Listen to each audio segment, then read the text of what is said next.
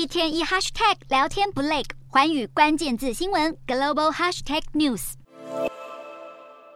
美国财政部长耶伦呼吁对美国小型银行存户提供更多支持后，市场情绪出现显著改善，恐慌指数 VIX 暴跌，而美股也延续了前一日涨势。第一共和银行狂飙将近三十趴，美股四大指数全数收红。道琼指数劲扬三百一十六点零二点，收三万两千五百六十点六零点；纳斯达克上涨一百八十四点五七点，收一万一千八百六十点一一点；标普五百上扬五十一点三零点，收四千零二点八七点；费半指数小涨二点一七点，收三千一百一十六点八九点。欧洲股市方面，随着爆发另一波金融危机的疑虑缓解，市场焦点转向美国联准会即将召开的决策会议，让欧洲三大股市也全数收高。英国股市上涨一百三十二点三七点，收。七千五百三十六点二二点，德国股市上扬两百六十一点九六点，收一万五千一百九十五点三四点，法国股市上涨九十九点七七点，收七千一百一十二点九一点。以上就是今天的欧美股动态，